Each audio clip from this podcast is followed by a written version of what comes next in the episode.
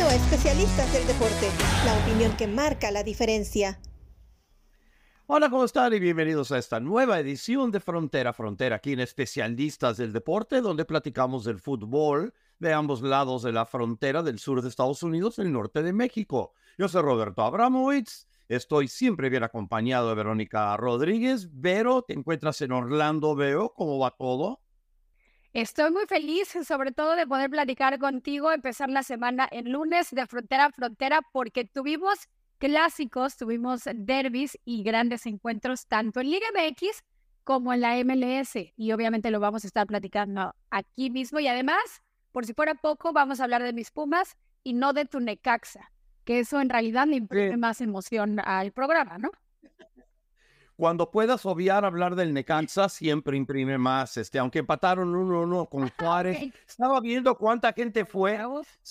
apenas este, 7.500 más o menos fue la asistencia oficial. Digo, realmente están en, yo diría que están en crisis, ellos felices de la vida vendiendo jugadores. En fin. Es otro tema. Vamos a hablar de fútbol del bueno, ¿ok? Porque estuvo muy emocionante. Ante más de 62 mil aficionados en el Azteca, no se llenó en una noche de lluvia, pero sí es una buena entrada. Se jugó el clásico de clásicos en México, el clásico nacional, y América termina aplastando a Chivas, y no hay otra manera de describirlo, cuatro goles a cero. Entonces, no es una situación en donde de repente estaba apretado el marcador y luego anotaron goles al final. No, no, no, no, no. Esto fue dominio total de principio a fin del América. Vamos a verlo desde el punto de vista del América primero. ¿Qué hicieron bien, Güera? Todo, todo. En realidad es que aprovecharon cada espacio. Hubo un momento en el partido antes de que terminara el primer tiempo donde Chivas tomó un poquito más el control del balón y aún así en contragolpe era mucho más peligroso el equipo americanista. Creo que refleja mucho el poder ofensivo que tiene. Lo de, lo de Valdés, ya lo sabemos, algo extraordinario. Eh, obviamente también puedo destacar Brian Rodríguez, lo hizo Sendejas, Quiñones, como siempre, pero me parece también que, que evidencia lo, poderoso y el, y el, gol que tiene la ofensiva del equipo americanista, pone en evidencia también las lagunas que ha mostrado el equipo del rebaño sagrado, sobre todo después del paso por League's Cup. Y ya lo vamos a analizar por parte del equipo del, de las Chivas. Pero en realidad lo que hace América es tener dominio y además me parece que, que imponerse. O sea, ya van seis partidos donde no encuentran la derrota. Hay que recordar que tiene un partido pendiente, será frente a Querétaro este miércoles. Y creo que las cosas se están poniendo bastante bien para el equipo de Jardinet tiene la plantilla y hoy por hoy ya está demostrando un poquito más de control de los partidos, que eso le faltaba a lo mejor al inicio del torneo, ¿no? Sí, sin duda, me digo, obviamente tarda uno en establecer la manera de jugar, cómo quiere que el equipo se alinee, cómo quieren que se asocien, cuáles son las estrategias del equipo y cada y, cada técnico tiene su propia manera de hacer las cosas. Y ahora ya está empezando el América a demostrar que entienden y entienden muy bien lo que quieren. Y cuando estás sano y tienes a todos tus jugadores y tienen la calidad de los jugadores que tiene el América, entonces tienen la posibilidad de poder golear. Y esta vez tomaron a Guadalajara, que no viene en un buen momento, perdieron su tercer partido en línea y los golearon. Una de las cosas que me está impresionando es Brian Rodríguez, que otra vez encontró el fondo de la red. Brian Rodríguez se, se dio a conocer aquí en Estados Unidos por el juego que, que tenía en, cuando estaba con LAFC y lo que siempre hacía con LAFC es que se acercaba, tiraba y no anotaba, pero con el América ha sido otro jugador que está encontrando el fondo de la red ya es su cuarto gol en ocho partidos, siete de ellos como titular en 492 minutos. Está haciendo las cosas muy bien y eso ha ayudado al América. Anotó el primer gol del partido y eso puso al América rumbo a la victoria. Y eso lo que dices, eh, Robert, es muy importante porque las facilidades o, cómo lo ha hecho explotar Jardinet es increíble con Brian Rodríguez, pero además que se combina con las cosas, por ejemplo, eh, por parte de Paunovic decide salir con el Chapo Sánchez en vez de Alan Mozo. Y me parece que, que, no le dio mucho resultado. O sea, la banda por donde pasaba Brian Rodríguez, hazte cuenta que era periférico a las 3 de la mañana, es decir, una avenida completamente abierta. Y después quiere... O cerrada por construcción. las cosas y pone a Dan y Me parece que de todas maneras no consigue lo que quería Paunovic, que a mí me, me, intriga mucho. Este torneo, cómo le vino a romper la racha, el ritmo, la paz, la armonía al equipo de Chivas. Evidentemente no es el torneo como tal, ¿no? League Cup, pero sí, sí es el parteaguas de un Chivas previo que llega a la final, que lucha a este Chivas que estamos viendo hoy por hoy, que no se encuentra y que suma una, una tercera derrota consecutiva, Robert. Sí, fíjate, y a Sánchez lo, dijiste, ¿verdad? Lo sacan al medio tiempo porque realmente no estaba dando resultado ahí y sí, lo, lo, estaban pasando con una coladera abierta y eso es un gran problema para la defensa, para la defensa de Chivas. En cuanto a lo que continúa haciendo el América, digo, realmente me, me está impresionando porque tienen todo para poder ganar el torneo. Sin embargo, todavía está Monterrey, que para mí, probablemente para muchos, sigue siendo el equipo a vencer. Pero uno de los jugadores que realmente está sobresaliendo para el América y fue el jugador del partido, de nuevo fue Diego Valdés. Y no sé qué más le puede pedir a Diego Valdés, que lo está haciendo todo desde que regresó a él y ha estado en la alineación titular, ha estado sobresaliente, tres goles, dos asistencias en siete partidos, todos como titular y, y jugando a un nivel en donde realmente está levantando a este América y siendo el, el, creador principal del equipo. Y donde pasa el balón por él, cosas buenas están sucediendo. Entonces, para el americanismo, ver a su equipo jugar de esta manera es realmente algo que les tiene que dar mucha fe en que puedan dar eh, ese salto a no quedarse como Cenicienta, como lo ha hecho en los torneos pasados, donde era favorito y no ganaba. Ahora quizás no siendo favorito, puede ser que termine ganando, aunque claro, de nuevo, está Monterrey todavía en el torneo. Y, creo que dices algo eh, bien importante, porque hay que destacar de la gestión de Jardine esta situación. Hemos visto a América jugando o planteándose de manera muy ofensiva y tiene gol y tenía descuidos en la defensa. Y si plantea la cuestión, eh, eh, el planteamiento para defender bien y jugar el contragolpe, también le ha salido y se ha visto reflejado en el resultado. Eso bien por Jardine. Ahora las dudas caen en el rebaño sagrado. ¿Qué es lo que está sucediendo con esta plantilla? Eh, donde a lo mejor los, los hombres más importantes dentro de la cancha están teniendo un bajón de juego y hay otros que quieren destacar, pero me parece que la fórmula encontrada en el torneo pasado por parte de Paunovic hoy no está funcionando y no sé bien qué vino a romper ese receso desde el x que no tienen un buen torneo y que regresan a sumar esta tercera derrota consecutiva y que además eh, perder un clásico de esa manera, con ese marcador, no es fácil de recuperar, Robert. No, bueno, entiendo, digo, y obviamente está en un bajón. Y, y todo comenzó por lo del Leagues Cup.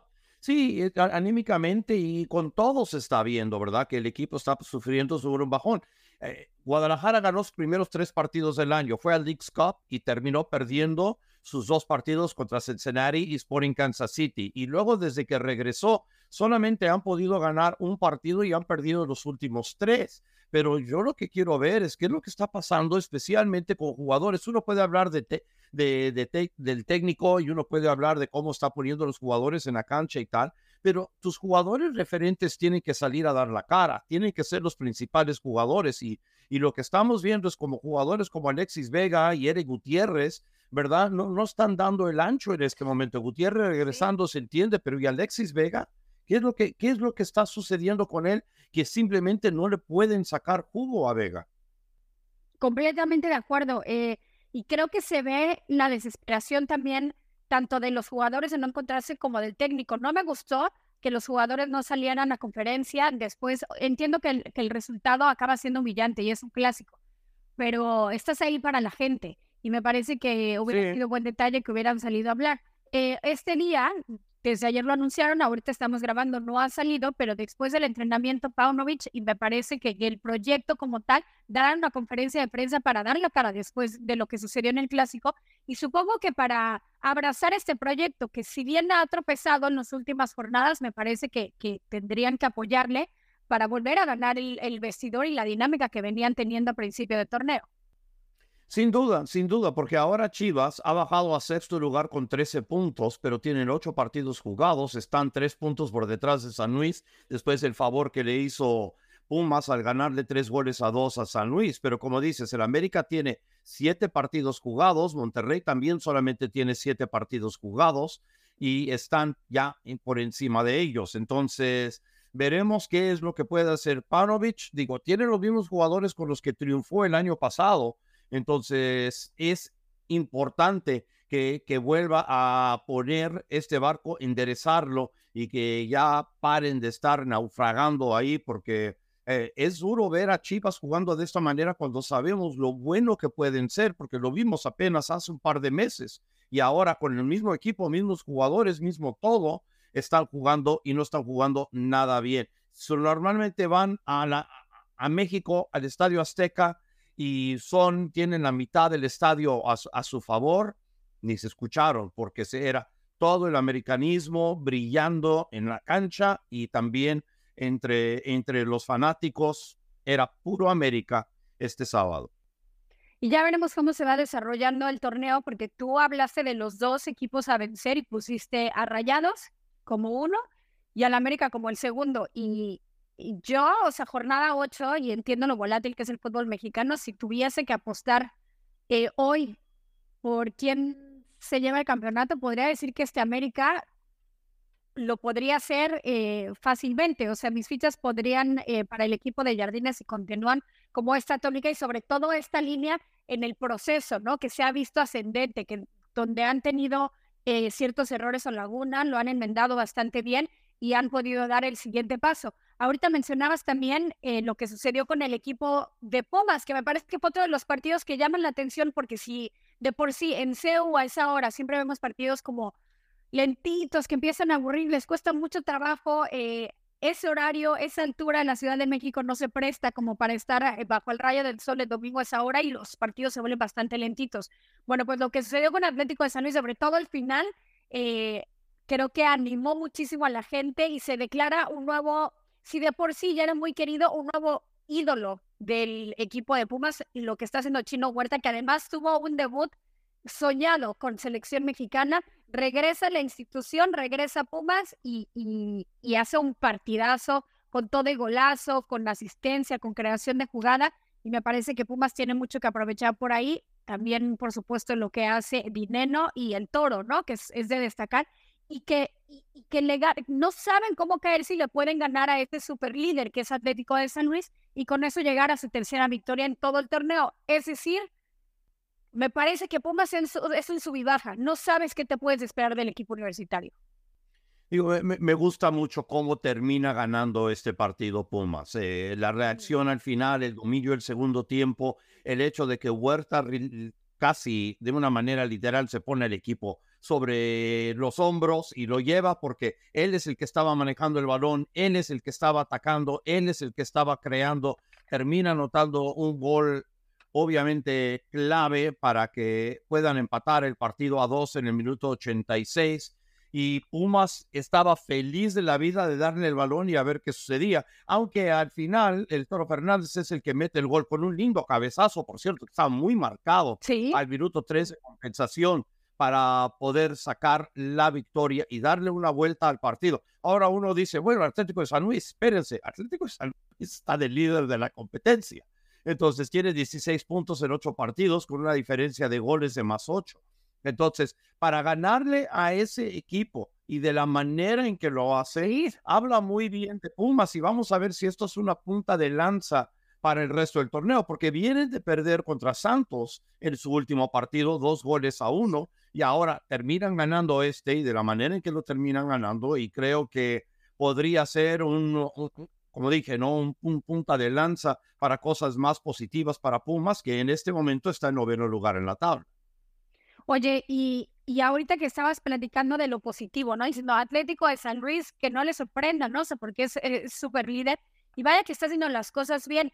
Lo del Tata Domínguez, que es de hecho quien pone el primer tanto en este partido, hay que destacarlo, porque me parece que los últimos meses con Cruz Azul ya no veías eh, ese jugador tan, tan aguerrido que podía generar peligro y hoy por hoy en Atlético de San Luis tiene otra cara. Quiero destacar junto con Atlético de San Luis, bajar la mirada y de verdad esto, lo del principio se era por molestarte un poquito con el Necaxa, pero en los Bravos, que a pesar de que solamente suman un puntito, ¿no? Al enfrentarse a Necaxa, lo que está haciendo Mejía con estos Bravos de Juárez para mantenerlos en la segunda posición en la tabla, que se enfrenten a grandes y que los pongan en problemas, no es cualquier cosa, no es fácil con un equipo como Bravos, así que también hay que destacar lo positivo de equipos que a lo mejor no tienen tanta atención y que de hecho de, de frontera a frontera pocas veces hablamos de ellos, como lo son Atlético de San Luis y Bravos de Juárez. Sí, porque fíjate, ellos son uno y dos y luego de atrás de ellos están casi todos los grandes de México, ¿verdad?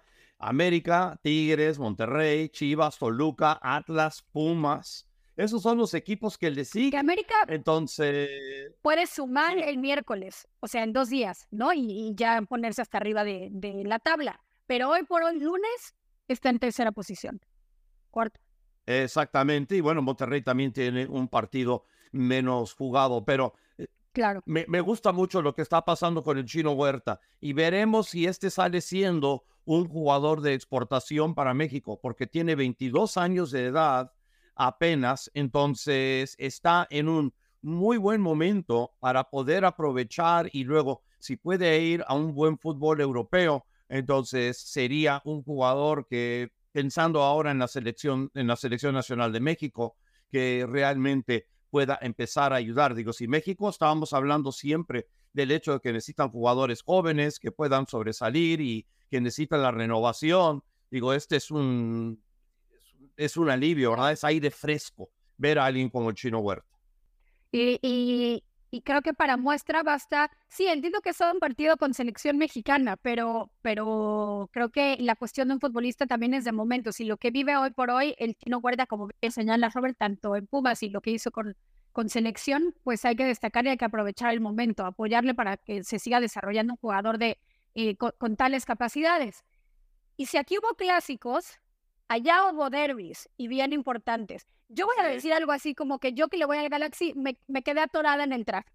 Una vez más, nos quedamos atorados en el tráfico frente a LAFC. Cuéntame qué, qué sucedió ahí donde Galaxy eh,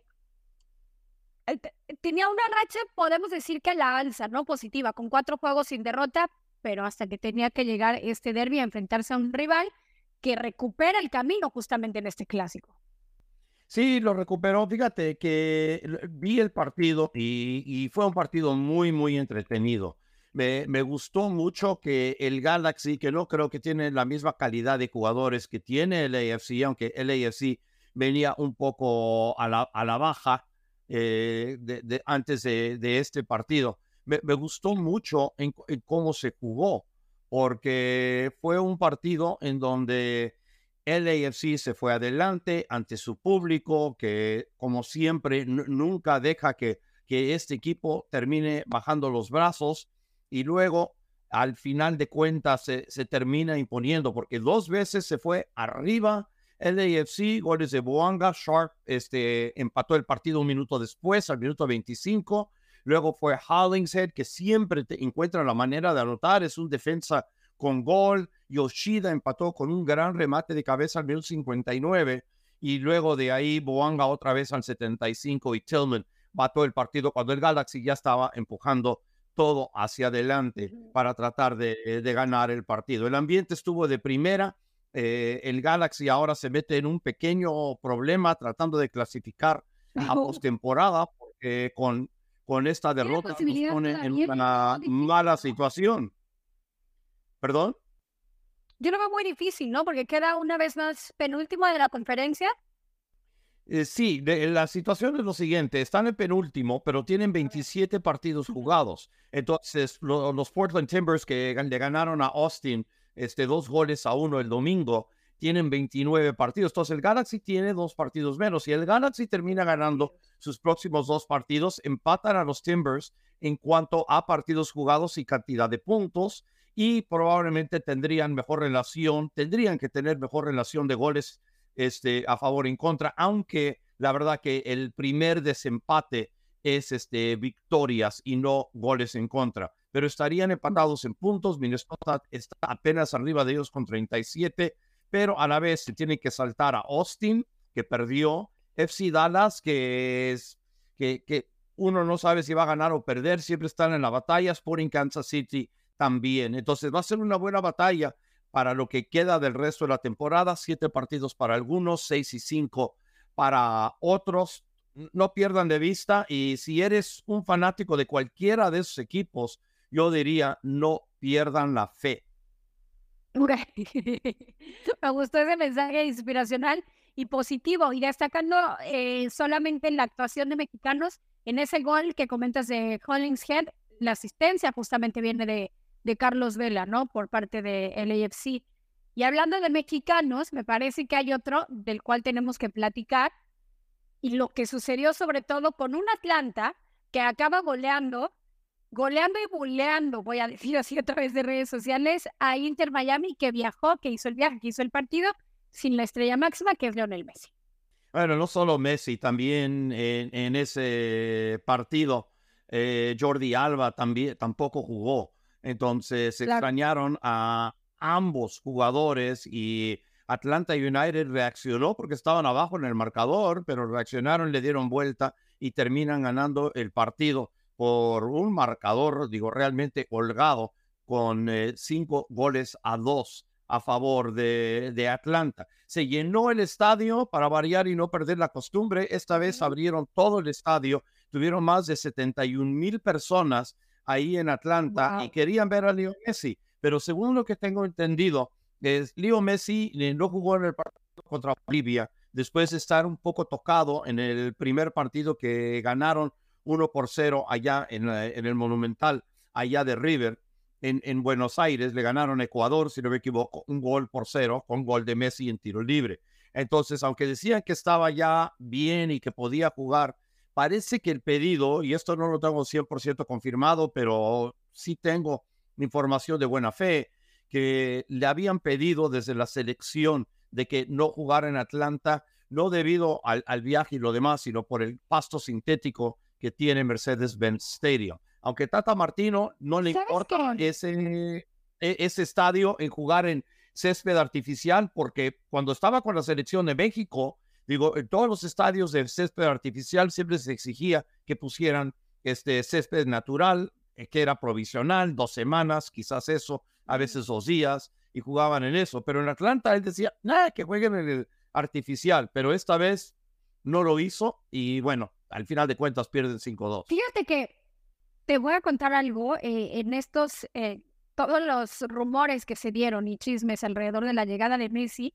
Uno de esos era que, que sí se había planteado en pláticas con MLS como tal que Lionel Messi no jugaría en, en césped artificial. Lo escuché y la verdad lo descarté, porque en realidad ya nadie, ningún medio habló de eso, pero ahora que tú dices eso, no sé si existe ahí eh, cierta situación eh, hablada previamente para, para, para estas cuestiones con el argentino.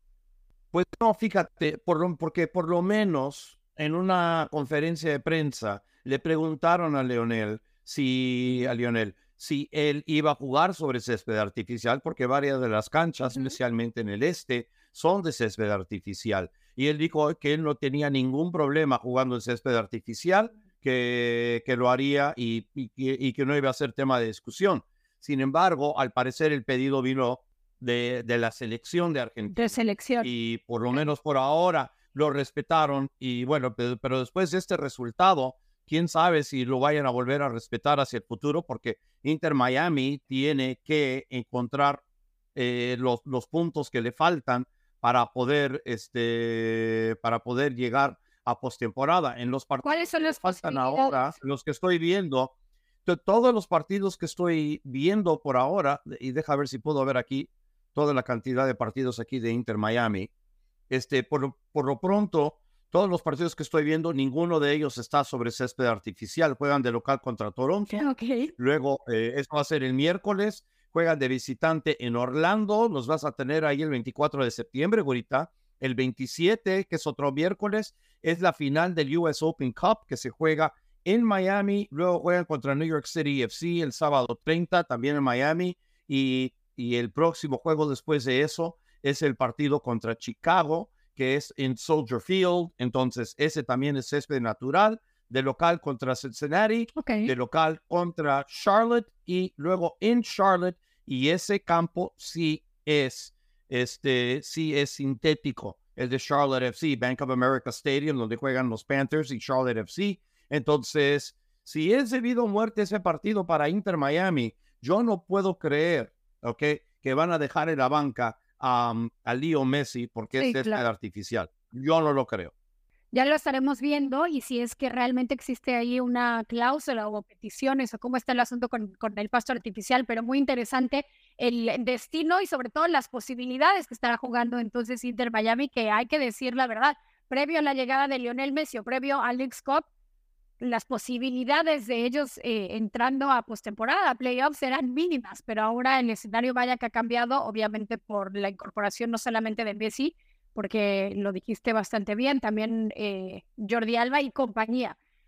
Atlanta sí, Miami te, quiero contar esto porque la verdad es que no es solo Leo Messi, Busquets y Jordi Alba, pero también recurrió a lo que sabe y a quien conoce eh, Tata Martino en Argentina y en Sudamérica, y fue a Libertad de Paraguay, sacó a Diego Gómez, fue a Colón y sacó a Facundo Farías, fue a Racing, sacó a, Tomás Álvarez, entonces a Vilés, perdón. Entonces, esos son jugadores que están realmente ayudando a Inter Miami mucho eh, más allá que solamente Messi, Busquets y Jordi Alba. Entonces fueron, trajeron jugadores de calidad jóvenes como siempre y están eh, haciendo una enorme diferencia. Estos no son veteranos, estamos hablando de jugadores muy jóvenes, pero con mucho talento que estaban en el fútbol de Argentina y de Paraguay y que los trajo a MLS y que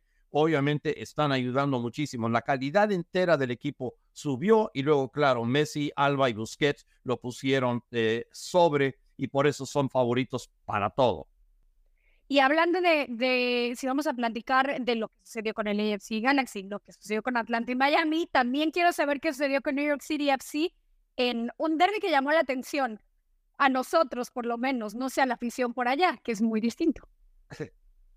Bueno, sí, sí, llamó la atención, los periódicos locales lo cubrieron, tuvieron una muy buena entrada de casi 30 mil aficionados eh, y al final de cuentas se fueron decepcionados con un empate a cero que fue mucho más gris el clima que tenemos en Nueva York hoy, que ha estado lloviendo todo el día.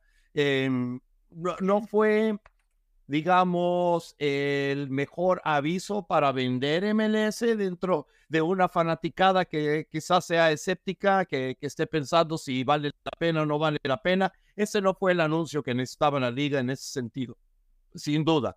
Pero lo que me decepcionó de parte de New York City FC, más que nada, es que obviamente hay un sentido de urgencia, quieren eh, obviamente clasificar a postemporada, han clasificado a postemporada todas las temporadas, eh, con la excepción del 2015, fueron campeones en el 2021, finalistas de conferencia el año pasado, y luego hicieron una renovación con el equipo y realmente no les ha funcionado muy bien. Pero en los primeros 15 minutos del partido, con el público a favor, con un estadio que tenía una gran entrada, y, todo parecía que estaba a favor de New York City para ganar el Hudson River Derby y que lo que termina pasando es que los Red Bulls terminan dominando los primeros 15 minutos del partido. El 44% del tiempo en los primeros 15 minutos fueron en el último tercio, o sea, el tercio ofensivo de los Red Bulls. Y digo, si New York City realmente quiere ganar y tal, digo, no se me hizo el tipo de actuación. Yo sé que el equipo sale con ganas y tal, pero los Red Bulls salieron con más ganas. Ahora, que fallaron los Red Bulls enfrente, ese ha sido su problema toda la temporada, porque ellos promedian menos de un gol por partido. New York City ahora también, después de este empate a cero. Y tuvieron algunas oportunidades porque New York City, que realmente le gusta salir jugando y jugando de atrás y armando jugado con triangulaciones, llegando al área contraria, etcétera. Esta vez, como tratan de hacer contra los Red Bulls que presionan alto, es tirar balonazos por arriba. Y Munse Bakrar tuvo un par de oportunidades de oro, pero no pudo colocarse bien el balón este, a los pies y los terminó fallando. Y luego de ahí, New York City, una que otra oportunidad.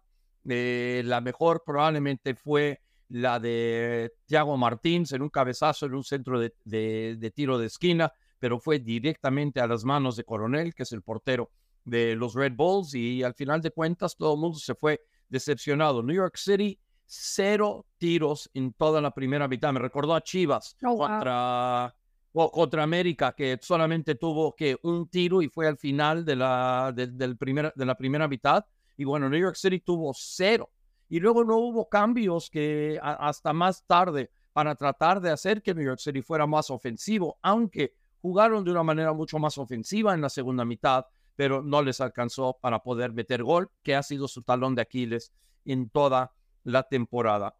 Entonces, por desgracia, para los seguidores de New York City, y mira, hasta para los de Red Bulls, porque los dos pidieron, se hicieron daño, los dos se hicieron daño, porque necesitaban, los, los dos necesitaban tres puntos, salieron nada más uno cada uno, y aunque siguen vivos matemáticamente, no les terminó ayudando que dejaran dos puntos en la mesa, cualquiera de los dos.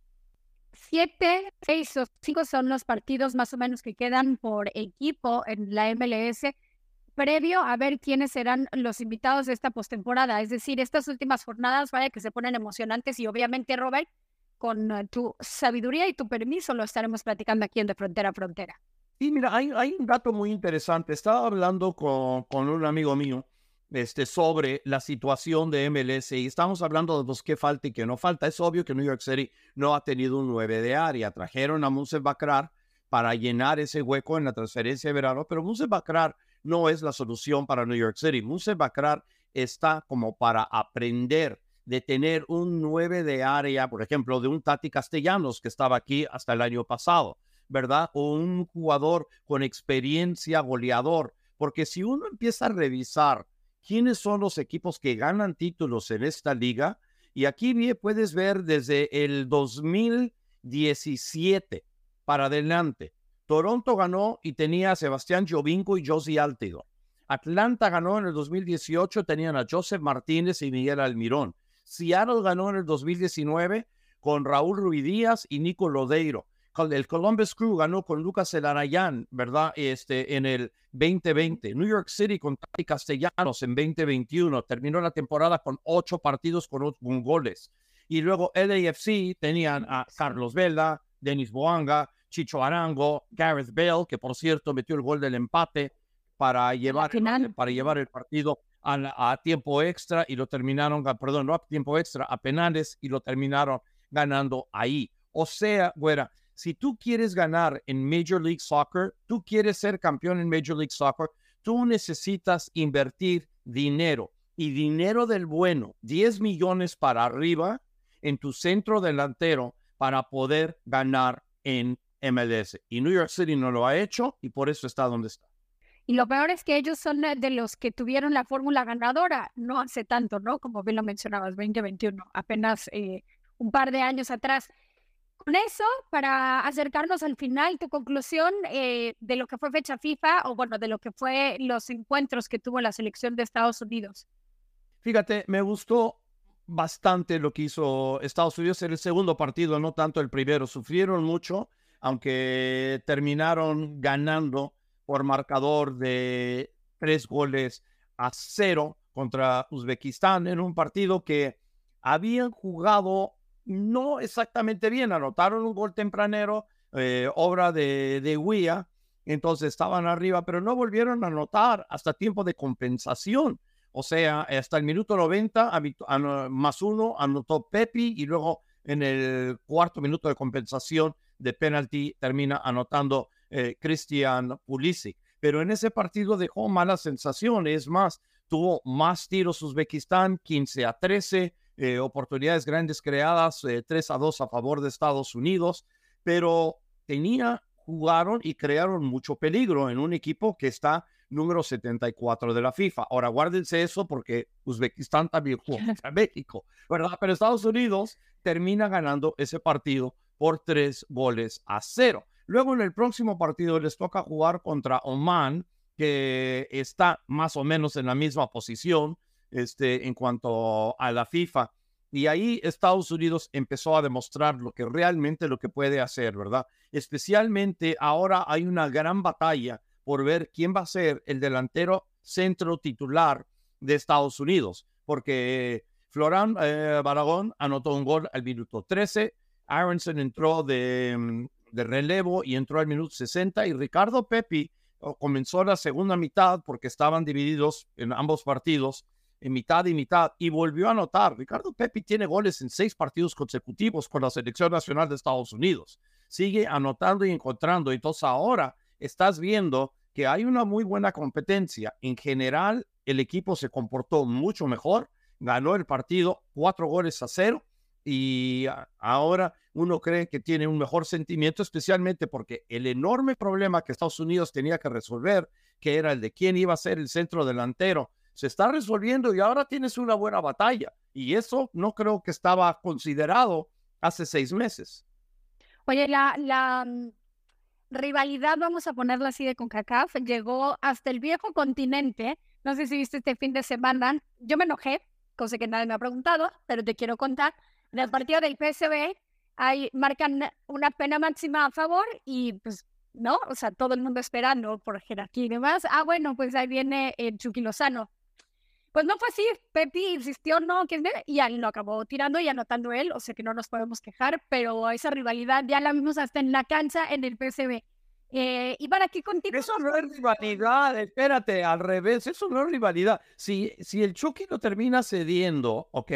A, a Pepi y no, sabía que había, no había sucedido así. bueno, ¿se lo cedió o no se lo cedió? Total. Bueno, por instrucción del técnico.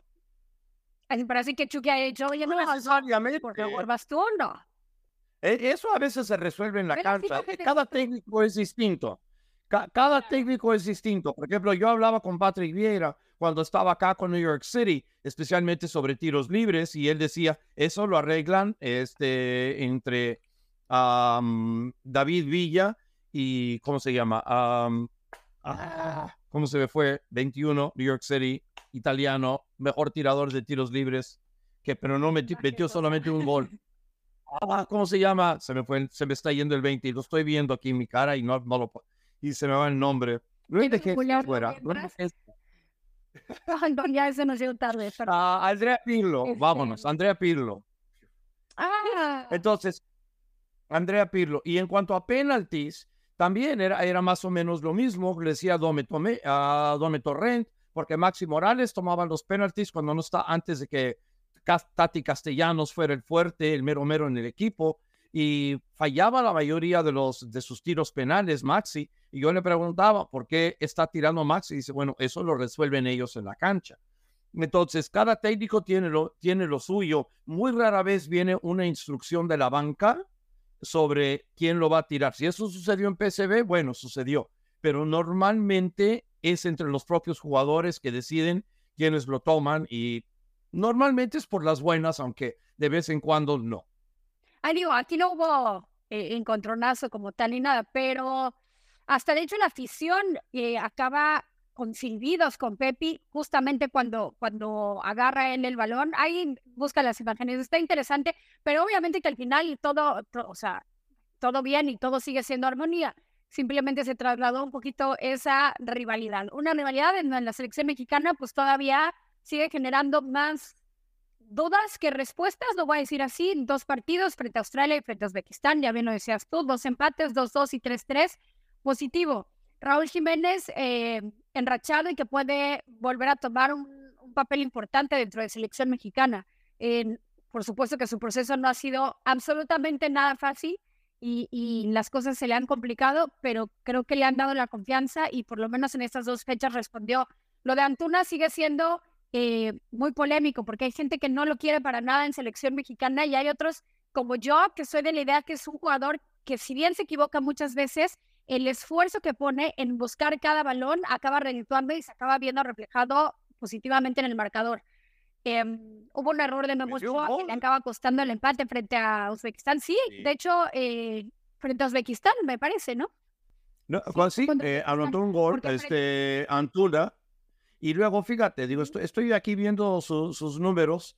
Eh, completó nueve de once pases, creó dos oportunidades, metió uno, metió un gol en el único tiro que, que tuvo. Sus centros eso quizás uno puede tener un pero ahí, uno de cuatro nada más, pero digo, él termina poniéndose en una posición para crear. Obviamente tiene que ser más efectivo, pero por lo menos se pone en posiciones para crear cuando en México ha habido muy poco de eso. Me gusta. Me gusta y por supuesto también destacar el, debut soñado de, Chino, ¿no? Que acaba teniendo un gol en el empate que tuvimos, bueno, que tuvo la selección mexicana con Australia. Em, el próximo compromiso de selección mexicana es contra Ghana. De hecho, en Charlotte, Bank of America, ¿se llama el estadio? Sí. Me parece, ¿no? Correcto. Bueno, pues ahí mismo, ahí mismo, hace rato platicabas de ese estadio, ahí es donde estará enfrentando a la selección de Ghana.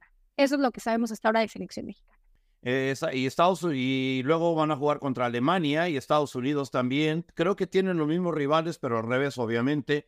Este, voy a ir a de Alemania contra Estados Unidos porque se va a jugar en Hartford, que está a dos horas de, de aquí. Entonces, este, voy a ir allá a, ver ese, a ver ese partido. Entonces, eh, Alemania con un técnico. A la selección, eh, sí, es la primera vez en su historia. Oye, no había oído esto, ¿verdad? La primera vez en su historia que han despedido a un técnico en medio de un proceso y él no quería irse. Perdieron 4-1 con Japón, eh, estaban perdiendo el partido 2-1, tiraron todo hacia adelante para buscar el gol del empate y luego Japón los casó con dos goles al final del partido en tiempo de compensación para poner el marcador 4-1 y, y aunque le ganaron era su próximo partido, creo que fue a Francia, le ganaron a Francia, de, todas maneras despidieron al técnico. Eh, Alemania está jugando puros partidos de exhibición porque ellos van a ser los anfitriones del próximo torneo, entonces este, los demás están jugando partidos de clasificación, pero uy, que les ha ido mal. Vienen un rato ya sin jugar muy bien Alemania. Va a ser interesante qué tal juegan contra México y Estados Unidos. A Estados Unidos les toca primero. Porque obviamente materia prima eh, tienen, ¿no? Es de las selecciones más sólidas, han sido campeonas del mundo. Pero bueno, pues ya tenemos los detalles después. Por mientras ha sido un placer que alegres mi semana platicando eh, de fútbol, tanto de MLS como de Liga MX. Así que Robert, te agradezco.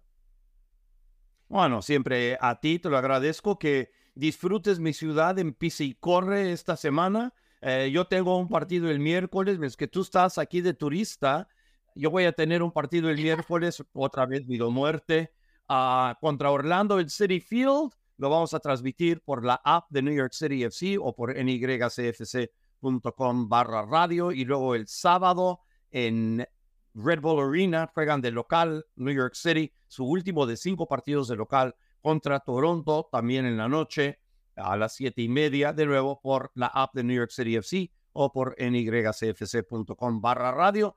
Ojalá que todos hagan como el mago de Oz, nuestro gran productor Oscar Pérez, que siempre escuche. Tendrás, por supuesto, nuestra atención, mi querido Robert. Mago de Oz, te agradezco también que el mago está triste. Yo le quiero entender a todos porque pues, no tuvo un buen papel su equipo Esmeralda, el equipo de la Fiera frente a Monterrey. Pero, pero mejor ya no le así, ya no voy a molestar a nadie, solamente voy a despedir. Muchas gracias. Oye, se, se, enoja con, se, se, enoja bien enojado ahora los lunes por el León y luego los miércoles por sus equipos de la NFL. Digo, ya es, e, es, una, son semanas muy, muy difíciles estos para, para nuestro gran productor Oscar Pérez. Y luego, y luego que le gusta George Russell en Fórmula 1 y tuvo una carrera que lo dejó en lágrimas. O sea que aquí está tu, tu equipo de apoyo, mi querido Mago de Oz. ¿Te toca mañana en Escudería DD? Así es. Perfecto, entonces no se pierde. ¿Quieren todo lo mejor de la Fórmula 1? No se pierdan Escudería DD todos los martes en la noche con Vero, Javo y quién más. Y mi querido Oscar. Ok, entonces eso es lo que hay que hacer. Entonces eso es todo por ahora. Nos vemos el lunes entrante. Yo soy Roberto Abramovich. Ella es Verónica Rodríguez. Gracias a nuestro productor Oscar Pérez. Y nos vemos el lunes entrante en una nueva edición de Frontera a Frontera aquí en Especialistas del Deporte. Chao. Acompañarnos en Especialistas del Deporte. Hasta la próxima.